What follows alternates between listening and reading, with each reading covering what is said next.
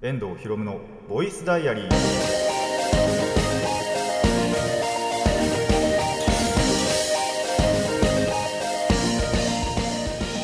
ラジオの前の皆さんこんにちは。遠藤博夢のボイスダイアリー。パーソナリティの遠藤博夢です。タイトルを直訳すると恋の日記僕の身の回りで起きたことを話したり時に何かしらの紹介をする雑談系の番組です。というわけで、えー2022年最後の放送ですね。いや皆さんどんな1年でしたか？まあ僕としてはですねなんか僕自身は特に何の変わりもなかったなっていう今まで通りの1年だったなっていう感じなんですがまあちょっと前もちらっと話しましたけどもまあ世間世界はこの1年本当いろいろありましたね。もうすごかった。それこそもうすでにね、あの11月ぐらいから10月、11月ぐらいからかな、あのネットでもね、おもちゃにされるぐらい、おもちゃって 言っちゃうとあれネットミームですけど、これも、あのーこのシャレにならないぐらい、この2022年やばかったよなって、やっぱネットでも言われてるんですよ。っていうぐらいで、しかも僕もやっぱりその、あんまりニュースってやっぱ見る方じゃないんで、結構時事問題とか分からなかったりするんですね。そんな僕でさえ、まあ知ってることそこそこあるよなっていうぐらいにはまあ悲しいニュースばっかりですけども、えー多かったそんな1年だったんじゃないかなではまあ後半は後半かなんか下半期に一気に取ってきた感じもしますけどね。なんか上半期も上半期でやっぱりあったし下半期になんか一気にしわ寄せがドってきた感じもありますけども、えーそんな感じの1年だったんじゃないかなって思いましたね。来年はもっと平和になってくれるといいななんて、えー勝手に願ったりしています。で全くそれとは関係ない話として、えーワクチンのね4回目打ったんですよ。あの本当に180度話変わるんですけど ワクチン4回目を本当に打ったんです。で正直ビビっててこれツイッターでも言ったんですけどあのーそれこそその僕の家族が、まあえー、と23週間前かな？にコロナになって僕2週間ぐらいお休みしたじゃないですか。でその時の話なんですけど要は僕以外の、まあ、ABC って4回目打ってたんですよ。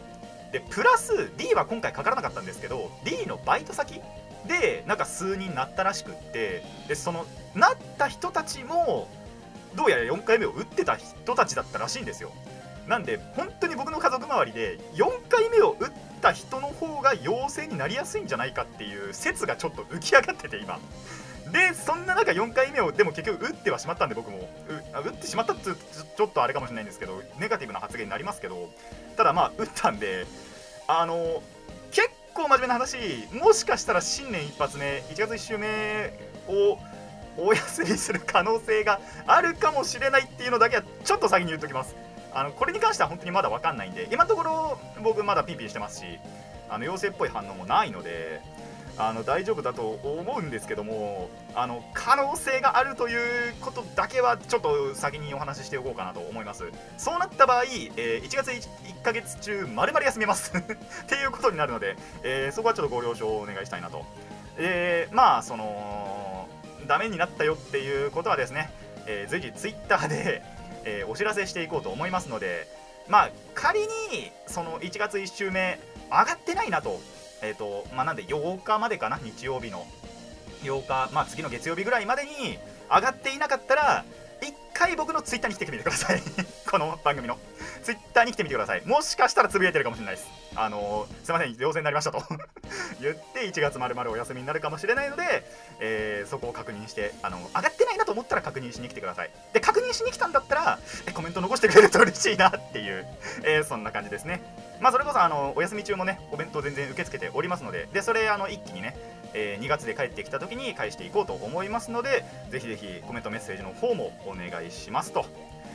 いやー1ヶ月休みたくねえな。できれば1週目ねやっぱ明けましておめでとうございますからね始まりたいんで、えー陽性にはなりたくないなというところなんですけどもこればかりは本当に未知数なのでね、えーもしなってしまったらごめんなさいということでただえ気持ち的にはちゃんと1週目やりたいなっていう気持ちではあるので、えーご理解いただけたらなと思います。という感じで、えー今回も始めていきたいと思います。遠藤ひろむのボイスダイアリー2022年最後の1ページです。遠藤ひろむの。遠藤ひろみの。ボイス。ボボイ jump! ボイスダイアリー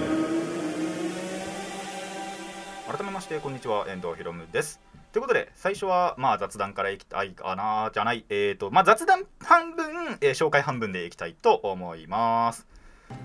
いやーえっ、と12月23日にね仮面ライダーの、えー新しい映画が公開されたということでそちらのレビューをではなく、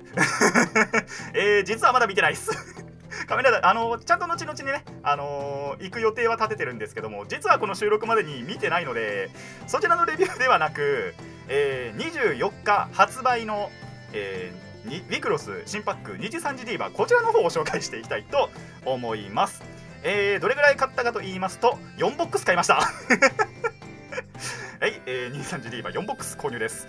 いやーちょっとこの時の話をしたいんですけどもバチバチにその日バイトだったんですよ。24日。イブですよクリスマスイブに。なんならクリスマスも僕が バイトだったんですけどはいあの2日間ねクリスマスバイトででその発売日にやっぱり買いたいなって思っててあの売り切れとかが本当に怖かったんでもうバイト終わってすぐ夕方だったんですけどもう真っ暗になってからですよ、えー町田に行って 電車乗ってねわざわざ。で、えー買いに行ってで本当はヨドバシで買いたかったんです。であのポイントカードあるし貯まるし使えるしなったんでヨドバシ売り切れてたんですよね。なんでもしょうがねえと思ってでもやっぱそこで買うっていうのが目的じゃなくてそのもの自体を購入する。まあどこでもいいからとりあえず物自体を購入するっていうのが目的だったんでしょうがねえと思って普通にカードの専門店の方に行ってそっちだったら売ってたんですよやっぱり。でちゃんとそこクレジットも使えるお店だったんでフルプライスです。ポイントも使えずフルプライスっていうことでね、えー買ってまいりました。4ボックス。もう引き落としが怖くてしょうがない来月の。怖くてしょうがないよ。2万6000ぐらいしましたからね4ボックスも買うと。だからこれが本当だったらヨドバシで買おうと思ったらポイントも使えたんで半額ぐらいで買えたんです。大体結構それぐらい溜まってたんでポイント。いやー惜しいことしたなと思いまして。予約しとけばよかったなって本当に思いましたね。っていう感じで、えー4ボックス買ってまいりました、えー2時3時のねウィクロスとのコラボって約2年ぶりでまあそのディーバセレクションっていうのになった瞬間プロモパックって言えばいいのかな？第0弾で銘打ってそのインタルードディーバってところでまずコラボしてたんですよ。そこからマジで2年間音沙汰なくて強化カード全くなしで来てたんですけど、え2年越しにねやっと来たということでもう待ちに待った2時3時ディーバですよ。で、まあ、前回のそのインタルドディーバとの比較をしながら、えーレビューしていくんですけどもまずそのインタルドディーバの時ってそのウィクロスのオリジナルの方のカードと一緒に入ってたんですね。なんであのだいぶライバーのカード少なかったんですよ。あと封入率的にも。だったんですけど今回のこの2次3次デバではなんとライバーさんのカードしか出てこないという。もうオリジナルは全くなくって、えー2次3次のねライバーさんだけが出てくるという、えーパックになっておりますのでもう何の気兼ねもなく向けるっていうね。まあその代わりやっぱその今年の今年のなのかな。までのその値上げのねあのー影響とかを受けて1ボックスのカード数そのものが減ってるんですよね。確か。パック数か。えっともともとが何パックだったか20パックぐらいあったのかなインタールードの時は。確か20パックぐらいあったと思うのが、えー今回は11ボックス確か14パックしかなくって。で入り数入り数は変わってないのかな。多分8枚入りだったのは多分変わってないと思うんですけども。えーまあとにかく1ボックスあたりがちょっと少なくなってる。パ、えーカードの枚数が。っていうのはまあ若干のマイナーチェンジなのかなっていう感じですね。でインターレードの時っておそらくその得点とかはなかったんですけども今回なんとですね1ボックスを買うごとにサーバントシャープっていうのがついてきてしかもそのイラストが、えー今をときめく100万点バラサロメ様ですね。2時3時でもういち早くいち早くではないか。あの最速で VTuber 史上か。最速で100万人を突破したという一応登録者をね、えー誰誰でも知ってるってわけじゃないかもしれないですけど、まあ、そういう界隈に詳しければあの誰でも知ってるような、えーサロメ様のねイラストのサーバントシャープっていう、まあ、まあどのデッキでも使えるカードですね、あのーが出てくる出てくる、えー、とついてくる得点カードとしてねついてくるということで、えーなんで買うんだったら1ボックスやっぱ買っちゃった方がいいのかなっていう感じですね。でそう、えー、と今回はですねその前回のインタルードからの再録カードもありでプラスまあそのインタルード発売時にはいなかったけど、えー今になんだろう今日までにデビューしたライバーさんだったりまあもともとその時にまでもいたけどカード化はしていなかったっていうライバーさんなんかもいたりで新しいルリグとしてね水戸委員長も追加されたりまあ、逆にその前回にはいたけど今回には収録されてないライバーさんなんかもいたりするんですけども、えーとにかくねカードの増減がまあいろいろあるということで、えー結構ね楽しみなパックとなっておりました。あとサインカード続投ですね。前回のインタルドの時もそのライバーさんのサイン付きのねカードが一定の確率で封入されてたんですが今回も、えー再封入されているということで、えーそれなんかも当てていけたらなーなんて思っております。何かというと1パックも開けておりません。まだね。まだあのやっぱその VTuber 好きの後輩と一緒にね開封をしたいなって思ってるんでまあ日を合わせてねやりたいなと思っておりましてまだ1パックも開けてないので今回ねここで1パック目を向いちゃいたいと思います。でここ本当だったら僕その4箱買ったじゃないですか。そのうちの1箱分の1パックを開封しようと思ったんです。完全に持ってくるの忘れてて。マジでその気づいた時にはもう歩き出しちゃってたんですよ。で結構家から離れちゃってたんでもうしょうがねえと思ってコンビニ行って1パック買ってきました。ここに今1パックあります。これ完全にその1箱目から取り出したパックじゃなく完全に今買ってきたパックです。ということで余分なエクストラの1パックです。えっと 14×4 で4657パック目ですねこれ。ということで、えーここでね生開封をね。まあいつもあのギャザーの時最後の1パック開封してましたけどなんと今回はね1パック目の開封ということでやっていきたいと思います。さあ誰が当たるか。よーいしょっと。パックの開け方雑。最初はおむゆち天ヶ瀬むゆさんですね。これ新規ライバーですね。えーエリラ・ペンドラ新規ライバーですね。あの2次3次 EN ですね。あの海外のそう今回は、えー海外のライバーさんのカードもあるということでエリラ・ペンドラさん当たりました。あサーバントシャープで、えー、と水戸委員長のイラストはもともとあったので、えー何枚目だろう5枚目くらいじゃないかな。おすごい四つ葉ピえっ、と海瀬四つ葉さん。こちらはあのーさっきの天ヶ瀬めぐさんと同期ですね。ラナンキュラスというユニットを組んでおります。ラトナプティさん再録ですね。これ前回イタルドにいました。アンジュレベル0持ってます。おメト委員長のグリグですね。こちらは新しいカードです。ということで最後の1枚もうすでにねこうやって見ると分かるんですけどキラキラ光ってます。さあ誰だ？すおシーシー、えー、椎名優香さんですね。は、えー完全にレアカードでえこちらのね椎名優香さんとあと佐々木作さんというのがあのイラストがつながるカードになっているのでまあどちらも当てたいなっていうところですね。中感じで、え1パック目の開封結果、えー、再録3枚と新規が5枚という、えー形になりました。そしてね EN が当たったりラナキュラが当たったりまあレアカードもちゃんと当たったりということでまあ非常に満足のいくパックだったなと思います。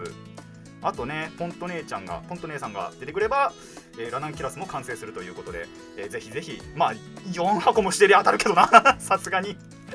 って感じですけども、えー残りのねパック4箱分っていうのは、えー後輩とね開けていきたいと思っております。ということで、まあ、2次3次好きであればねあのぜひでも抜きたいカードだと思いますのであのパックだと思いますので、えーウィクロスに興味がないという方でも、まあ、コレクターカードとしてコレクションとして買ってもいいと思いますし、まあ、実際にねウィクロスプレイしててかつ2次3次も好き、まあ、僕のような人間ですけども は実際にそれでプレイしてみるのもいいと思います、まあ、前回のねインタルードにしかないっていう、えーライバーさんもいますのでそちらも一緒に、まあ、どこで売ってるか分かりませんけど もう今どこで売ってるか分かんないですけどねインタルードにさあの第0弾のカードなので、えーパックなのでどこで売ってるか分かりませんけどもそちらも一緒に、え買ってそしてプレイしてみるといいんじゃないかと思います、えー以上ウィクロス2次3次ディーバの紹介でした。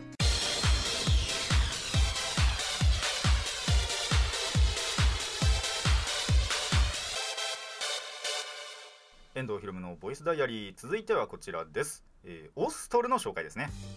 まあえー続けております100均の、えーダイソー、えー、となんだっけボードゲームシリーズの、えー今回はオストルというこれは完全にボードゲームですね。カードを使わない、えーボードゲームを、えー紹介していこうと思います。こちらのゲームなんですけども、えーアブストラクトゲームと呼ばれるもので、えー運の要素とかがなくもう本当にすで全ての情報が公開されていて、え実力のみで勝敗が決するゲーム群となっております。まあこうやって言われるとねじゃあ他にどんなゲームがあるのかって思われるかもしれないですけど、え簡単です、えオセロだったりとか将棋だったりとか、えチェスとかその辺です。あれって本当に運の要素絡まらないじゃないですか。で実力だけで決するゲームなんでその辺も全部アブストラクトと言われる、えーゲーム群に入るんですがこのオストルというねゲーム、えー、とスペルで OSTLE です。っていうゲームも、えー、とこのアブストラクトに分類されております。でどれかというと将棋が一番近いのかな？多分この中だと。っていう感じなんで、えーとにかく頭を使うゲームですね。詳しいルールはちょっと省いていくんですけどあんまりにも長くなっちゃうんでね。えー、まあセット内容からまずいきましょう。このセット内容ですね。まず紙ペラ1枚あります、えーゲームシートです。まあ要はプレイマットというか、えーフィールドですね。オセロの盤上あの盤と同じです。で紙ペラ1枚入ってます。説明書も入ってます、えー白の四角のコマタイルですね。が5枚と、えー灰色のコマも5枚。まあ5枚ずつ。まあ要はこの辺はオセロとかと同じですかね。どっちかっていうと。で、えー、と5個ずつ入っててさらにもう1個、えー、と黒い丸の、えータイルもあります。セット以上です。まあ100円っぽいですよね。確かにこれだけ聞くと。ゲーム内容はもう100円とは思えない。内容だけ見たらね。内容だけ見たら本当に100円とは思えない。っていうぐらいの、えーまあこれあの箱にも書いてあるんですけどシンプルで奥深い頭脳ゲームです。えーどんな感じで進行していくかというと、まあ、本当に詳しいルールは省くんですけども、えーまず勝敗条件。相手の駒を2つ落としたら勝ちです。あのーまあオセロみたいにね挟んで取っていくとかじゃなくで将棋みたいに王将を取るでもないです。あのー相手の駒を2つ脱落させたら勝ちです。でどうやってじゃあ脱落させるのかっていうとまあその紙ペラプレイマットはですねあの 5×5 まあビンゴのマスだと思ってください。これ一番簡単です。ビンゴみたいに 5×5 のマスがあります。でそこにそれぞれその自分の駒とかを置いていくんですけどえっ、とてかもともと置いてあるんですよ駒が。自分の側に5個相手の側に5個ってその色分けてねやってってえー、と自分の番では駒を1つ、えー、と上下左右のどれか1マスに動かせますと。でえー、とその時に、まあ、自分の駒も動かせるし相手の駒はもちろん動かせないんですけど自分の駒または、えー、と中央に置いてある、えー黒い丸これ穴タイルっていうんですけどこの穴の駒を、えー、と上下左右のどっち、えー、とどこかに動かせます。これどっちか1つです。自分の駒を動かしたら穴を動かせないし穴を動かしたら自分の駒は動かせませんと。いうのを、え1個ずつどんどんどんどんあのお互い動かしていきますと。で、まあ、最初 5×5 の盤面って言ったんですけどそこから押し出すとその駒が、えーいなくなります。あのオセロとかオセロじゃねえや、えー、と将棋みたいに例えばその1マスずつ動けるじゃないですか。自分の駒と相手の駒が隣接しててその駒の上から乗ります。ではなく、えー、とそのままスライドさせて押し出すんですね。でその 5×5 の盤上から出したらその駒は脱落します。プラスもう1個最初に説明した穴のタイル。ここに落としても、えーその駒は脱落します。なんでそのうまくあの穴のマスも動かせる動かしたりえーとまあ、相手の駒をなんだろう追い込んでその押し出せるようにするってやると、まあ、勝てるんじゃないかなっていうゲームですね。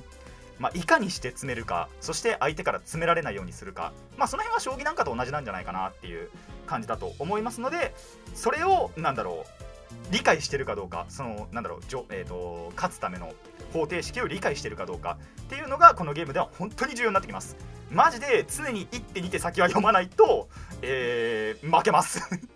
実際僕は1戦目は負けました。2戦目勝ちましたけどね友達だって。であのーこれ時間その5分から10分って書いてあるんですよ。まあ1試合には大体それぐらいかかるんじゃないかって言われてるんですけど IQ 同じやつらがやると同じぐらいのやつらがやると30分以上かかります。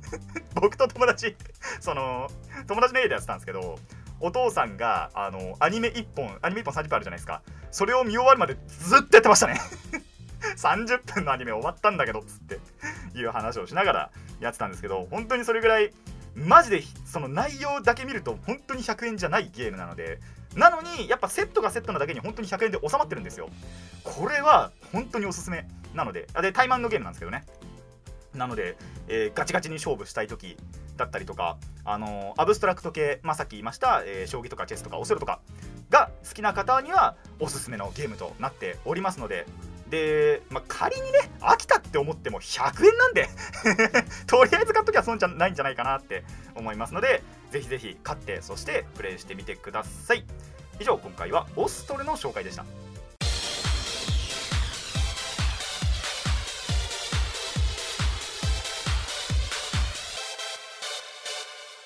遠藤ひろむのボイスダイアリー、えー最後にですね雑談をして今回を締めくくりたいと思います。あの前回ねジャンプスタート買えなくて悔しかったななんて話をしたんですけどもほんと結果的になんですけど買わなくてよかったなって。買わなくてよかったなってなりましたね。なんでかっていうとそれこそなんですけどヨドバシあでそうジャンプスタートも売ってるところでやっぱ売ってたんですよ。まだまだ。ただ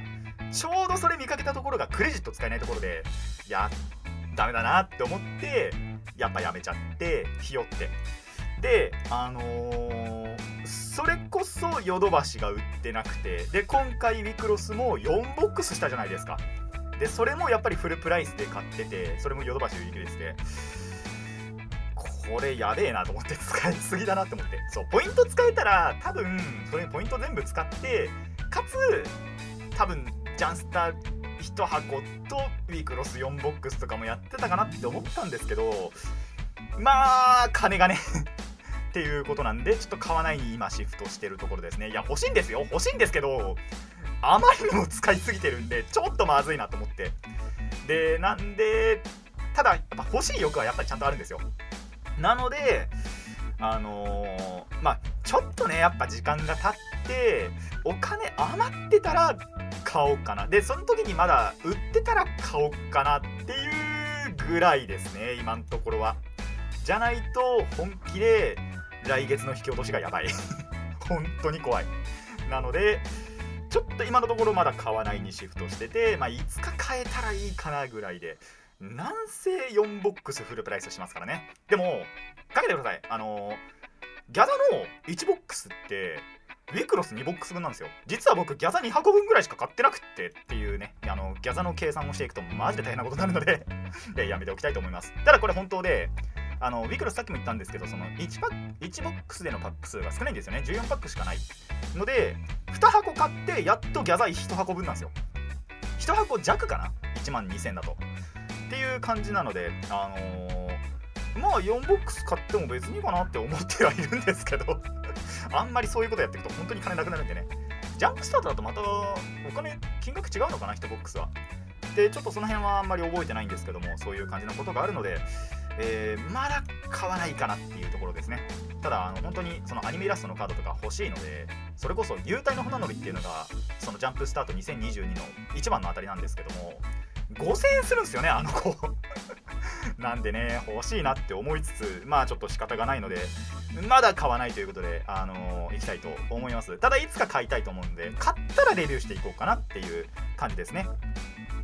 あのーでねこちらのパック、あのなんとね2つ買えばそのまま構築できてで遊ぶことができますので友達とね2パックずつ買ってぜひぜひ遊んでみてください。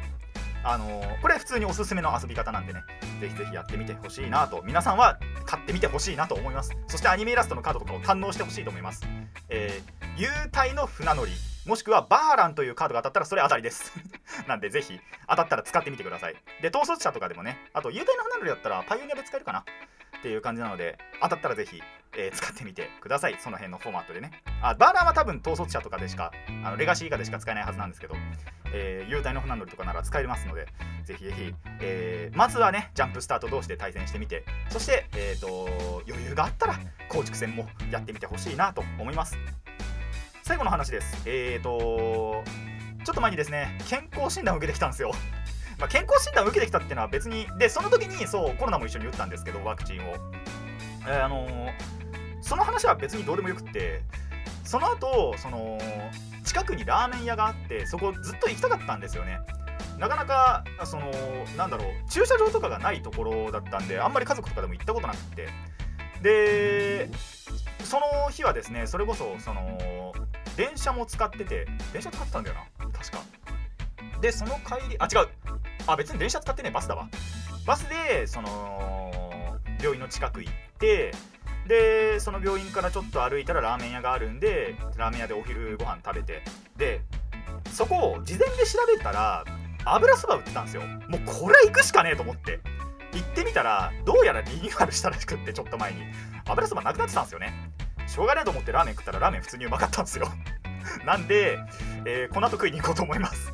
ちょうどねあの健康診断の結果も取りに行かなきゃいけないんでその結果取りつつもう昼飯はそこにしようって今決めてるので前回ね醤油ラーメン食べたんで塩ラーメンを食べて帰りたいと思います。しかもあのーなんだっけトッピング無料券もねもらっているのでその前回行った時に。それなんかでトッピングなんかもつけて、えー食べたいと思いますので皆さんもねもう年のせいなのでねもう好きなもん食ってまあ年末年始好きなもん食って好きなだけ太りましょうと。お餅食ってねいっぱい太りましょうと。そして僕みたいになるといいです。僕割と太ってるんでね今。っていう感じで。いやー健康診断の結果も怖えな。っていう感じですけどもまあ本当になるようになれっていう感じなのでえーそれはもうねあの結果は受け止めていきたいなと思います。皆さんも健康診断受けてますか？僕やっと去年受けたんですよね 久々に。言ったか？多分言ったと思いますけどね。まだあれかな？プレインストーカーズの時かな？去年だと。あのー前回ねちょっとひどい結果だったんでだそれから結構頑張ったんすよ。なんでね、あのーその結果が出てたらいいなと思いはしますけどもちょっと本当に結果見てみないとわからないので、えーこの後ね結果取りに行きつつラーメン食ってそしてあの友達と遊ぶ予定もあるので、えー楽しんでこの2022年を終わりたいと思います。以上雑談でした。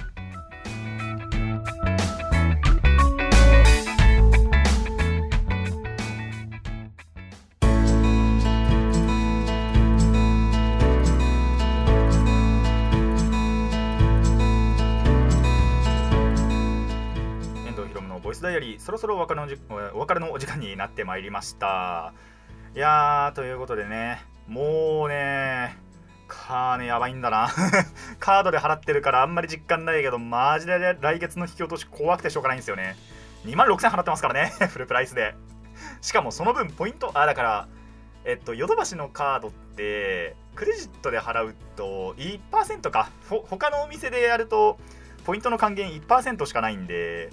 ちょっとねそこがまた難しいところなんですよね。だから260円分か。260ポイントか。分はまあたまるとはいえあのそれしかたまらないとも言えるのでこれがね本当にそのヨドバシでちゃんと返せたら2600ポイントバックしてきたんですよ。強えーと思って。なんでね本当はヨドバシで買いたかったんですけどまあ売り切れてましたね。そうあの専門店ならねそれこそジャンプスタートもそうだしあの2次3次リーバー。てかなんなら今回コンビニで買いましたからね僕。コンビニでも売ってるので、えーまだ手に入れてないよという方はねぜひぜひその辺行ってみるとまあまだ売ってると思いますのでね、えー活用していってほしいなと思います。そしてまあ僕は僕でねあの4ボックスまだもうフルで4ボックス余ってるので マジで今度ね後輩と開けていきたいなっていう感じですね。やっぱパック開封ってね誰かちゃんと知ってるやつとやるとマジで楽しいのでえーやっていきたいと思っております。皆さんもねまあ皆さんもってこれも毎回言ってますけどあのカードゲーマーの方でねパックを開封したいという方はまあその気の知れたというかちゃんとそのカードゲーム一緒にやってるやつと開けるとあの楽しいので楽しいことはまあ実証されているのでぜひぜひやってみてください。そしてジャンプスタートもね2パックずつ買って遊んでみてください。あの僕の分まで 僕の分まで遊んでいただきたいなと思います。でそうジャンプスタート言わなかったんですけど今回2022って言ったじゃないですか。それ以前のジャンプスタートも組み合わせることが実はできましてえっとまあ、最近で言うと兄弟戦争とか団結のドミナリアとかでもジャンプスタートと団結のドミナリアジャンプスタートと、えー兄弟戦争っていうのが存在してるんですよ。この辺と混ぜてもいいんです。例えば、えー、と団結のドミナリアの1パックジャンプスタート1パック、えー兄弟戦争の、えージャンプスタート1パックで2パック合わせてやってもいいしもちろん2022と、まあ、さらにそれ以前のねパックで1パックずつ、えーやるっていうのもありなんですけどただ注意してほしいのがえっ、とだから21以前って言えばいいのかな？ジャンプスタート2021以前は英語版しかないっていうのもあるので日本語版だけで楽しみたいっていう方は確か段ドミ以来以降かな？であれば多分日本語版だったと思うのでちょっとパックのね表記とか確認して日本語版って書いてあるもので、えー試していただけたらなと思います。この番組ではお便りを募集しています。ラディカスネットのメール送信フォームまたはツイッターそしてマシュマロまでお願いします。質問や感想トークのリクエストなど何でも OK です。たくさんのお便りお待ちしています、えーそして、えーお知らせですが再三言うように、えー1月1週目をやった後えー3週間ほどお休みをいただきましてその次の放送が2月の最初になると思いますのでそちらもお忘れないようお願いします。さて今回というか2022年最後はここまでといたしましょう。遠藤ひろむのボイスダイアリーここまでのお相手は遠藤ひろむでした。来年のページも来年の新しいノートもお楽しみに。